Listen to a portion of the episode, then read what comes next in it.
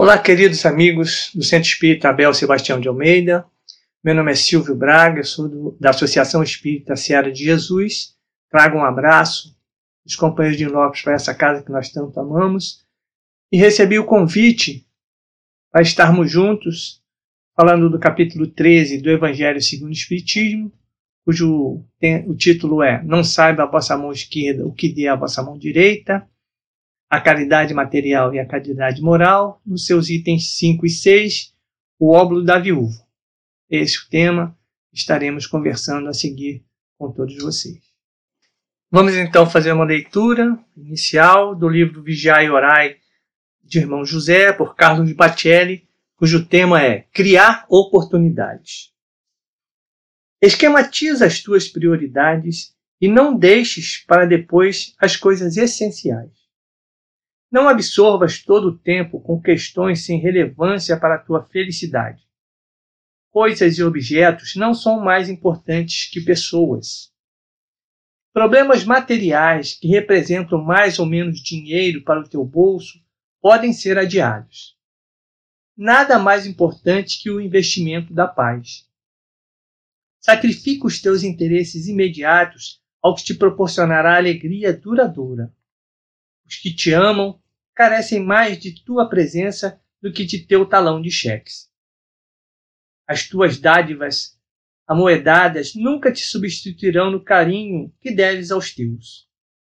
Aprende a criar oportunidades de estar com os que te alimentam o espírito e se constituem no teu ponto de referência moral. Essa é a lição para a gente refletir inicialmente. Querido Mestre Jesus, aqui estamos mais uma vez atendendo ao chamado para o trabalho, mestre. Agradecemos essa oportunidade que o Centro Espírita Abel Sebastião de Almeida nos permite de levarmos a nossa palavra, o nosso entendimento sobre o tema que nos foi proposto. Para tal, rogamos a Ti e ao Pai, permita que os Espíritos de luz possam estar conosco, mestre, nos instruindo, compensando as nossas deficiências, para que possamos entregar um bom trabalho, aquele trabalho que vai tocar os corações daqueles que ouvirão. Agradecemos ao nosso anjo guardião, ao nosso mentor e todos aqueles bons amigos que sempre, sempre nos assessoram, nos ajudam, melhor dizendo, para que possamos entregar um trabalho de qualidade. Que essa oportunidade que nos é dada, mestre, possamos abraçar com todo carinho. E por isso, por isso agradecemos imensamente essa oportunidade. E é assim, mestre, com os nossos corações sempre, sempre transbordando de alegria e de felicidade, que nós pedimos a Ti, mas acima de tudo ao Pai, a permissão para iniciarmos o encontro desta tarde, noite ou dia. Fique conosco, Senhor, hoje e sempre, que assim seja. Muito obrigado, graças a Deus. Muito obrigado, Senhor. O óbolo da viúva. Estando Jesus sentado defronte do gasofilácio, a observar de que modo o porco lançava ali o dinheiro, viu que muitas pessoas ricas o deitavam em abundância. Nisso veio também uma pobre viúva que apenas deitou duas pequenas moedas do valor de dez centavos cada uma. Chamando então seus discípulos, disse-lhes: Em verdade vos digo que esta pobre viúva deu muito mais do que todos os que antes puseram suas dádivas no gasofilácio pois que todos os outros deram do que lhes abunda, ao passo que ela deu do que lhe falta. Deu mesmo tudo o que tinha para o seu sustento. Marcos capítulo 12, versículos 41 a 44 e Lucas capítulo 21, versículos de 1 a 4. Muita gente deplora não poder fazer todo o bem que desejara, por falta de recursos suficientes. E se desejam possuir riquezas, é, dizem, para lhes dar boa aplicação. É sem dúvida louvável a intenção e pode até, em alguns, ser sincera. Dar-se-á, contudo, seja completamente desinteressada a todos? Não haverá quem, desejando fazer o bem aos outros, muito estimaria poder começar por fazê-lo a si próprio, por proporcionar a si mesmo alguns gozos, mas por usufruir de um pouco do supérfluo que lhe falta, pronto a dar aos pobres o resto?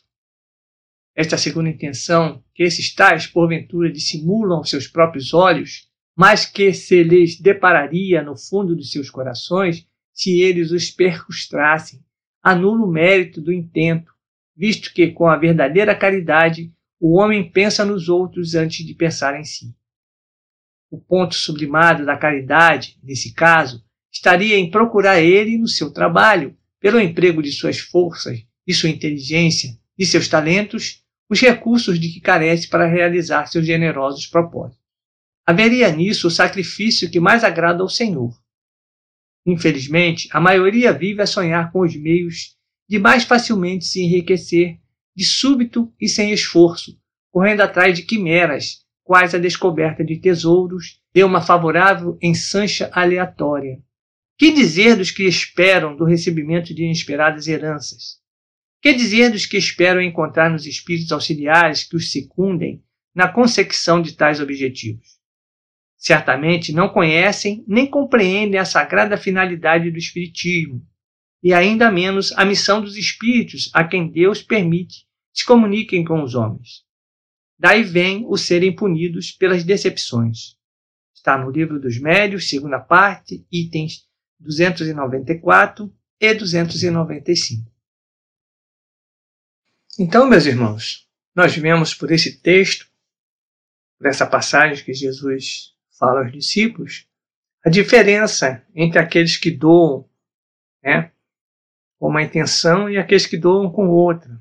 Aqueles que são ricos mas dão uma migalha, e aqueles que não têm nada e dão o seu tudo. No caso dos ricos, doaram do que lhes sobrava. E a viúva doou tudo que tinha para sua alimentação. A viúva passaria fome, mas acreditava que estaria agradando a Deus, e desse modo demonstraria a imensa fé de sua alma ao seu Criador. O próprio Jesus já recomendara a seus discípulos para olharem as aves no céu que não semeiam, nem cegam, nem ajuntam em celeiros. E nosso Pai Celestial as alimenta. Lá em Mateus capítulo 6, versículo 26. No versículo anterior, ele lembrara: Não andeis cuidadosos quanto à vossa vida, pelo que haveis de comer ou pelo que haveis de beber, nem quanto ao vosso corpo, pelo que haveis de vestir. Não é a vida mais do que o mantimento e o corpo mais do que o vestido? A lei de causa e efeito, ou de ação e reação, é a maior prova da justiça de Deus. Mesmo quando aparentemente estamos entregues à própria sorte, ele jamais nos abandona. Se nos deparamos muitas vezes com situações de expiações dolorosas, não faltam na história humana casos em que a bondade é recompensada de imediato. Na vida real, também o ato de desprendimento e de amor ao próximo pode trazer benefícios inesperados a quem age no bem. Um exemplo disso é a história narrada pelo espírito Hilário Silva e psicografada por Francisco Cândido Xavier, constante do capítulo 19, intitulado Assistência Mútua, da obra Almas em Desfile, editada pela Federação Espírita Brasileira. Conta-nos espírito Hilário que uma cadeira de rodas doada com amor a uma professora idosa e aposentada por invalidez resultou em inesperada oferta de emprego por ela à sua doadora. Desse modo, dois meses depois de seu gesto de amor, esta assumiu a vaga de professora de uma escola pública, cargo ocupado antes pela beneficiada com a cadeira de rodas. Sua doadora, embora formada no magistério, vinha trabalhando na costura para melhorar a renda familiar, que não era muita. Conclui o espírito pela psicografia do extraordinário médio Chico Xavier que a bondade gerara a bondade e uma cadeira de carinho e repouso trouxera outra de serviço e educação. Então, meus queridos irmãos, a gente nota aqui, nesse diálogo que foi trazido pelo Espírito Hilário, né, que a bondade divina sempre olha, sempre está atento para tudo que nós fazemos. E a reação para isso, né, existe sempre a lei de ação e reação, foi que o benefício foi para as duas pessoas. Uma que recebeu a cadeira de rodas, que se beneficiou para poder se deslocar, e a outra que recebeu aquilo que ela para aquilo que ela estudou, para ser professora. E o cargo vago foi para ela. Então a gente vê que a lei de causa e efeito age sempre em benefício nosso, para que nós possamos estar atentos àquilo que nós vamos fazer. É lógico que aquela pessoa e nós também, quando vamos fazer uma doação, não estamos preocupados com o que nós vamos receber. Mas é sabermos e termos a certeza que nós receberemos essa contrapartida. Porque Deus nos olha, Deus está vendo tudo o que acontece. E aí, nas dificuldades que nos são apresentadas, das mais diversas categorias, nós nos beneficiamos. Seja com um alerta né, para um emprego, seja um alerta para atitudes que nós estamos tomando no nosso dia a dia, que não são aquelas que são cristãs, e é preciso que as atitudes sejam cristãs. Nós precisamos estar atentos para as oportunidades que nos são dadas. Naquele caso, a oportunidade foi que a professora tinha uma cadeira de rodas e podia doar. Ela foi lá, de coração aberto, doar para um necessitado. E teve o benefício. Assim se dá no nosso dia a dia.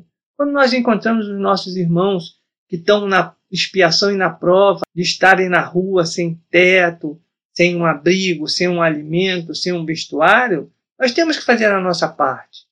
Bendito seja aqueles que lá estão voluntariando, né, levando o alimento, a sopa, o agasalho, pão, uma roupa, um produto de higiene para os nossos irmãos que estão passando pela necessidade momentânea.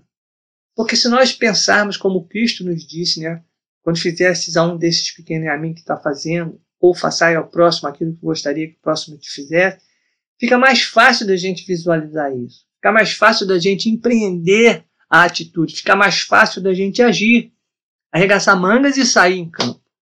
Porque é isso que nós devemos fazer. Ter esse olhar caridoso, ter esse, ter esse olhar do Cristo, que nos ensinou tudo, por parábolas, são atuais até hoje, serão para o sempre. Então é preciso que nós estejamos atentos às grandes oportunidades. Eu digo, repito, grandes oportunidades que a nossa que o nosso dia a dia apresenta para nós. Pena que nós ainda não temos esse olhar aprofundado para perceber essa oportunidade e deixamos passar algumas, eu diria várias, muitas. Mas se nós atentarmos para uma, já vai ser um caminho andado, porque uma vai gerando outra, a bondade, o carinho e o retorno que vamos recebendo em nossos corações e em nossas almas vão nos impulsionando né, para cada vez mais nós estarmos atentos a essas oportunidades. Aqui no capítulo 13 que nós estamos estudando hoje, né, sobre o óbolo da viúva, Allan Kardec nos explica que muitas pessoas lamentam não poder ajudar de modo mais intenso aos necessitados por não possuírem riquezas materiais suficientes. Mas será que por trás dessa queixa não estaria primeiramente o desejo oculto de primeiro beneficiar-se? indaga o codificador da doutrina espírita. E é exatamente nesse ponto que está o problema, porque nós queremos primeiro nos beneficiarmos para depois ajudarmos. Mas será que necessariamente a ajuda seria simplesmente eu chegar lá e doar uma quantia? Será que isso só basta? Será que isso só é necessário? Ou eu esperar eu chegar a um determinado montante monetário para aí sim, depois de usufruir bastante daqueles bens que eu tenho, do dinheiro que eu tenho, de usar o supérfluo à vontade eu pensar no próximo? Será que é para isso que Deus colocou a riqueza em nossas mãos? Será que é para isso que Deus colocou a riqueza no mundo? Para que um pequeno grupo se beneficie em detrimento do todo? Se a gente olhar lá, a primeira pergunta no livro dos Espíritos, o que é Deus, a gente vai entender que não, que não foi assim, que não foi dessa forma que Deus permitiu que a riqueza existisse.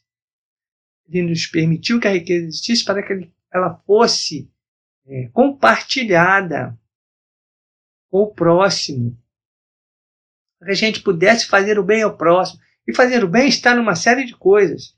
É a gente poder empregar uma gama de pessoas, é a gente criar uma fundação para ajudar as pessoas, é a gente sair na rua levando um prato de sopa, é a gente contribuir né, para que a, aquele, aqueles nossos irmãos que necessitam possam ter aliviado a sua prova. Porque qual de nós pode dizer, e também está lá no Evangelho, que a nossa prova não é atenuar a do próximo? é um ponto para a gente pensar. Porque talvez esteja aí um grande ponto para a gente refletir.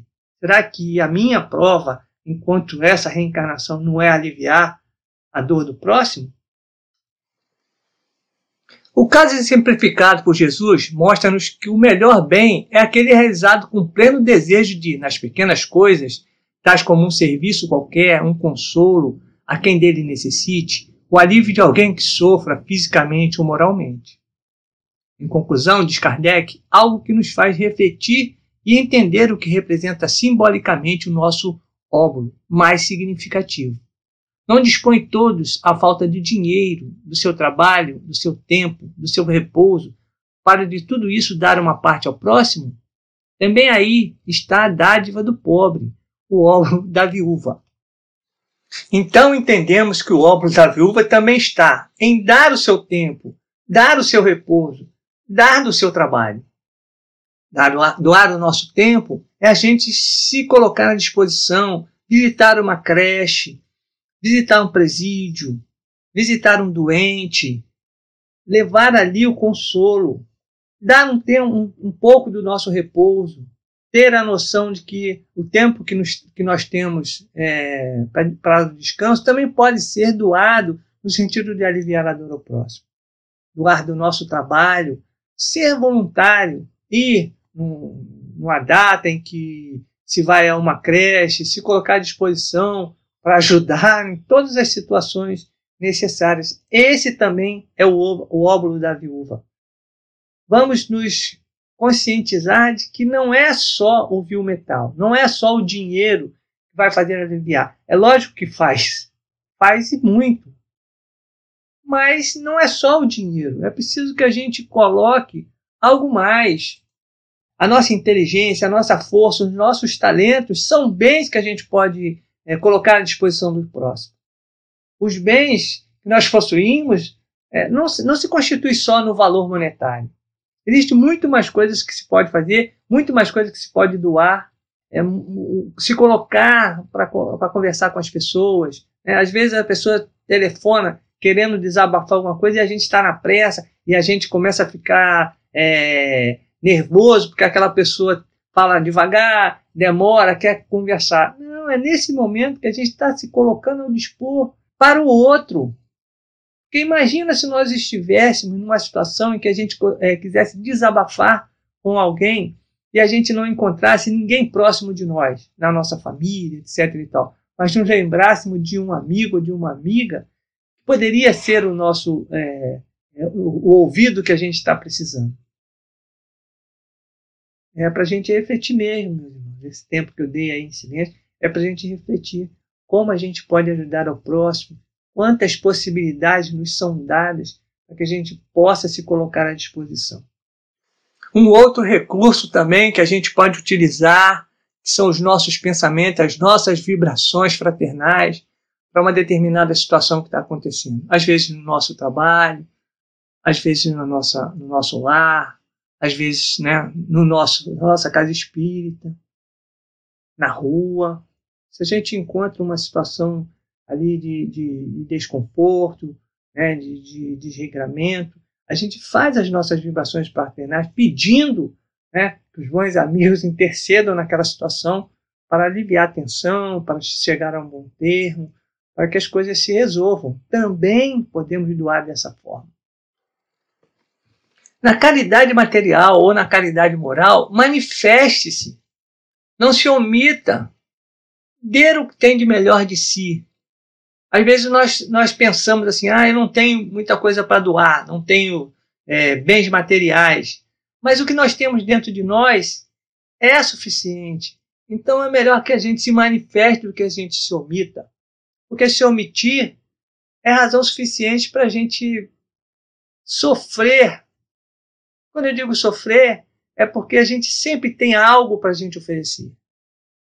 Imagina se a gente tem tudo isso que está dentro de nós e a gente desencarna e quando a gente vê lá as possibilidades que a gente teve né, de levar um consolo, de levar um abraço, de levar um aperto de mão. É lógico que nesse momento as, as coisas são virtuais, mas isso tudo pode acontecer. Quando a gente está tá com o outro, o sorriso por detrás da máscara chega no outro. A gente percebe que os olhos mudam.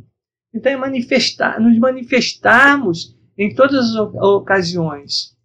É, a, gente, a gente pode tratar o próximo como a gente gostaria que o próximo nos tratasse, porque essa é uma lei. Isso tudo é claro que exige a prática da paciência, fraternidade e renúncia. Muitas vezes a gente não quer renunciar a um fim de semana com os amigos, com os parentes, mas nós temos 52 fins de semana durante o ano. Será que a gente não pode dedicar pelo menos um, um fim de semana para praticar aquilo que para nós é um benefício? Então é a gente refletir, a gente renunciar a determinadas situações que a gente está acostumado em prol do próximo. Em prol do próximo. Aquele que deseja ser útil encontrará inúmeras ocasiões para dar um consolo e aliviar um sofrimento, para fazer um esforço útil, para prestar um serviço. Sempre se encontrará essa oportunidade, desde que nós tenhamos essa força dentro de nós e queiramos praticá-la. Esse é o primeiro passo. Boa vontade, desprendimento, visão. E aí, com todos esses ingredientes, nós vamos conseguir sim dar o primeiro passo. Às vezes a gente pensa, ah, é difícil, a gente começa engatinhando, como a gente costuma dizer, né? Mas quando a gente pega o gosto, a gente vai ver que é tão bom para o próximo quanto para nós mesmos. Que há um benefício mútuo da gente voltar para casa, para o nosso lar, com o nosso coração transbordando de alegria e de felicidade, por um, às vezes por um ato pequeno que a gente tenha feito. Por, por a gente atender uma pessoa que caiu no chão, que está caído no chão, por um, por, por um serviço que a gente prestou para alguém que estava necessitado. São esses valores que engrandecem o espírito, que nos faz caminhar cada vez mais para perto do Cristo. Porque essa é a, a, a, nossa meta, é a meta de todos aqueles que foram criados simples e ignorantes pelo Pai. É chegar à angelitude fruto do esforço individual e coletivo de todos nós. É preciso que a gente entenda isso, que a gente tenha essa visão. A propósito, no poema Entre Nós, o espírito Casimiro Cunha diz-nos pela psicografia de Chico Xavier o seguinte: Coração que não se abre à sementeira do amor, não guarda com segurança a luz do Consolador. Muita leitura sem obras, de ensino e consolação, traz a flor parasitária da inútil conversação. Desalentos, choramingas, em pranto sempre a correr, expressa frequentemente muito serviço a fazer. Comentários contra ingratos, verbo amargoso e violento são tristes revelações no anseio do isolamento. Discursos sem caridade, fraternidade sem portas, tribunas que não amparam, são sinais de fontes mortas. Fadiga de todo instante, chorosa, escura e sediça, traduz sem contestação fragilidade e preguiça cabeça muito ilustrada sobre a vida em calmaria, é uma lavrada em ouro, muito nobre, mas vazia.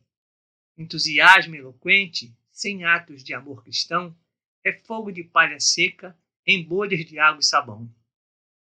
Sublime conhecimento, distanciado do bem, é tesouro enferrujado que não ajuda ninguém. Banquetes da inteligência, sem Jesus suprindo a mesa, são brilhos da força bruta em pedras da natureza. Quando agirmos assim com completo desinteresse e desejo sincero de servir amorosamente, a providência divina já está a caminho para servir junto conosco e nos socorrer quando se fizerem oportuno, pois, como diz Davi em seu Salmo 23, o Senhor é meu pastor e nada me faltará. Kardec ainda nos diz: com a verdadeira caridade, o homem pensa nos outros antes de pensar em si. Muitas pessoas aqui na Terra nos deixaram e ainda deixam seus exemplos de como amar o próximo, doando-se e vivendo para proporcionar melhores momentos aos outros. Achamos que o significado de doação é somente de coisas, de objetos materiais, mas um forte exemplo de doação em si é o nosso querido Chico Xavier. Será que não podemos doar o nosso tempo, a nossa energia, a nossa paciência, enfim, doar-se simplesmente? Assim como ele, nós também temos a nossa missão cada um em seu estágio evolutivo, mas todos podemos e devemos nos doar em benefício do próximo, com o coração cheio de alegria, sem esperar nada em troca. Sabemos que não é fácil, porque quando nos propomos a esse exercício de fraternidade, nem sempre somos compreendidos pelos outros. E como ainda estamos muito ligados no que os outros vão dizer ou pensar, nos incomodamos. Chico Xavier também foi bastante contestado Muitos queriam derrubá-lo e, diante da pequenez espiritual de alguns, ele nunca perdia a oportunidade do ensinamento e deixa uma frase para pensarmos: Não vou cair porque nunca me levantei. Nós colocarmos esse pensamento do Chico no nosso dia a dia, torna, as coisas se tornam muito mais fáceis da gente empreender, da gente colocar na prática, sem estar ligando para o que as pessoas estão falando da gente. É importante que a gente haja. Porque foi isso que ele fez. Ele agiu em todas as circunstâncias, sem levar em consideração que estavam falando dele próprio, né, como pessoa. Vamos entrando então na parte final do nosso encontro e eu trago para vocês do livro Fonte Viva, pelo Espírito Emmanuel, Psicografia do Francisco Cândido Xavier, uma página que diz o seguinte: Dai antes esmola do que tiverdes. Jesus, Lucas, capítulo 11, versículo 41. A palavra do Senhor está sempre estruturada em luminosa beleza que não podemos perder de vista. No capítulo da esmola, a recomendação do mestre dentro da narrativa de Lucas merece apontamentos especiais. Dar o que temos é diferente de dar o que detemos. A caridade é sublime em todos os aspectos sob os quais se nos revele e em circunstância alguma devemos esquecer a abnegação admirável daqueles que distribuem pão e agasalho, remédio e socorro para o corpo, aprendendo a solidariedade e ensinando-a. É justo, porém, salientar que a fortuna ou a autoridade são bens que detemos provisoriamente na marcha comum em que, nos fundamentos substanciais da vida, não nos pertencem. O dono de todo o poder e de toda a riqueza no universo é Deus, nosso Criador e Pai, que empresta recursos aos homens segundo os méritos ou as necessidades de cada um. Não olvidemos assim as doações de nossa esfera íntima e perguntemos a nós mesmos: que temos de nós próprios para dar? Que espécie de emoção estamos comunicando aos outros? Que reações provocamos no próximo? que distribuímos com os nossos companheiros de luta diária? Qual é o estoque de nossos sentimentos? Que tipo de vibrações espalhamos? Para difundir a bondade, ninguém precisa cultivar riso estridente ou sorrisos baratos, mas para não darmos pedras de indiferença aos corações famintos de pão da fraternidade, é indispensável amealhar em nosso espírito as reservas da boa compreensão emitindo ao tesouro de amizade e entendimento que o Mestre nos confiou em serviço ao bem de quantos nos rodeiam perto ou longe. O aviso do instrutor divino nas anotações de Lucas significa: dai esmola de vossa vida íntima, ajudai por vós mesmos, espalhar alegria e bom ânimo, oportunidade de crescimento e elevação com os vossos semelhantes. Sede irmãos dedicados ao próximo, porque, em verdade, o amor que se irradia em bênçãos de felicidade e trabalho, paz e confiança é sempre a dádiva maior de todas. E nesse texto gostaria de destacar algumas perguntas. que temos de nós próprios para dar? É aí que a gente precisa parar e pensar. Será que eu só tenho a questão monetária que é transitória, como foi dito no próprio texto? Será que eu só tenho isso? Que espécie de emoção estamos comunicando aos outros? Será que eu simplesmente vou lá e entrego friamente? Ou será que dentro de mim tem algo mais, tem uma emoção por eu estar conseguindo chegar até aquele nosso irmão? Que ações eu estou provocando no outro? Será que na, na, quando eu estou entregando alguma coisa, tem aquele sorriso, tem aquele abraço, tem aquele aperto de mão, tem aquela palavra que vai fazer com que o outro reflita, que ele não simplesmente não receba a, a, a doação. que distribuímos com os nossos companheiros de luta diária, que é o nosso trabalho? Será que nós não nos lembramos de, ao chegar, cumprimentar, dar um bom dia, desejar um boa, uma boa semana, e naquela pessoa mais humilde e levar uma palavra, desejar a ele bom dia também, não ficar só na, a nível né, hierárquico, mas levar essa palavra para todos. Que tipo de vibrações espalhamos? Será que nós passamos simplesmente por passar ou deixamos é, impregnado aquele ambiente que nós estamos com, com o carinho, com a vontade de que tudo dê certo, com a alegria de estarmos ali, com a alegria de estarmos vivos, de estarmos encarnados, tendo a oportunidade de avançar na nossa caminhada rumo à angelitude. Quando ele diz, dai a esmola de vossa vida íntima, ajudai por vós mesmos, espalhai alegria e bom ânimo, oportunidade de crescimento e elevação com os vossos semelhantes, sede irmãos dedicados ao próximo, porque em verdade o amor se irradia em bênçãos de felicidade e trabalho, paz e confiança. Olha quanta coisa está é, envolvida quando a gente dá daquilo que nós temos no nosso íntimo. Então é preciso que a gente cultive isso em nós também. A alegria de viver, a alegria de estarmos encarnados, a alegria de conviver com o próximo e a alegria de doar.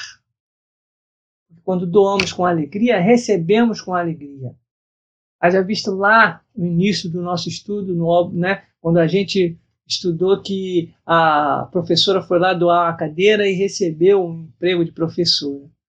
É a doação com amor. Então, sempre, meus irmãos, que nós formos doar alguma coisa, nosso tempo, nosso trabalho, nosso recurso financeiro, doemos com amor e alegria, que o nosso espírito irradie né, no entorno de nós, para que nós possamos, além do bem material que a gente está levando, ou do imaterial, que é a nossa palavra, o nosso conforto e o nosso abraço, ali estejam as energias salutares que vão impregnar aquele que está recebendo, para ele também vencer as dificuldades que ele enfrenta. É isso que o Pai, é isso que o Mestre, é isso que os bons amigos esperam de nós. Que possamos colocar isso em prática todos os dias da nossa existência. Porque o bem maior é aquele que nós fazemos ao próximo. Como disse ali, é sempre a dádiva maior de todas, é aquilo que nós oferecemos ao próximo. Muito obrigado pela atenção de todos. Agradeço imensamente a oportunidade que me foi dada de estar com vocês mais uma vez. Agradeço a Bel Sebastião de Almeida, a seus dirigentes, aos frequentadores dessa casa que moram no meu coração há muito tempo. Que é uma alegria reencontrá-los, mesmo que virtualmente.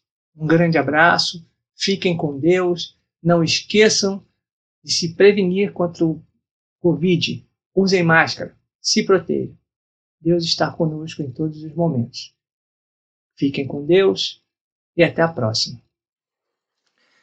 Querido Jesus, ao finalizarmos esse encontro, Mestre, agradecemos imensamente essa oportunidade que nos foi dada e rogamos a Ti ao Pai que permitam que os bons espíritos que estavam conosco nesse momento em todos os lares, os ouvintes possam chegar às cadeias públicas, aos asilos, aos hospitais, às escolas, aos leitos residenciais, até os nossos irmãos que perambulam pela rua.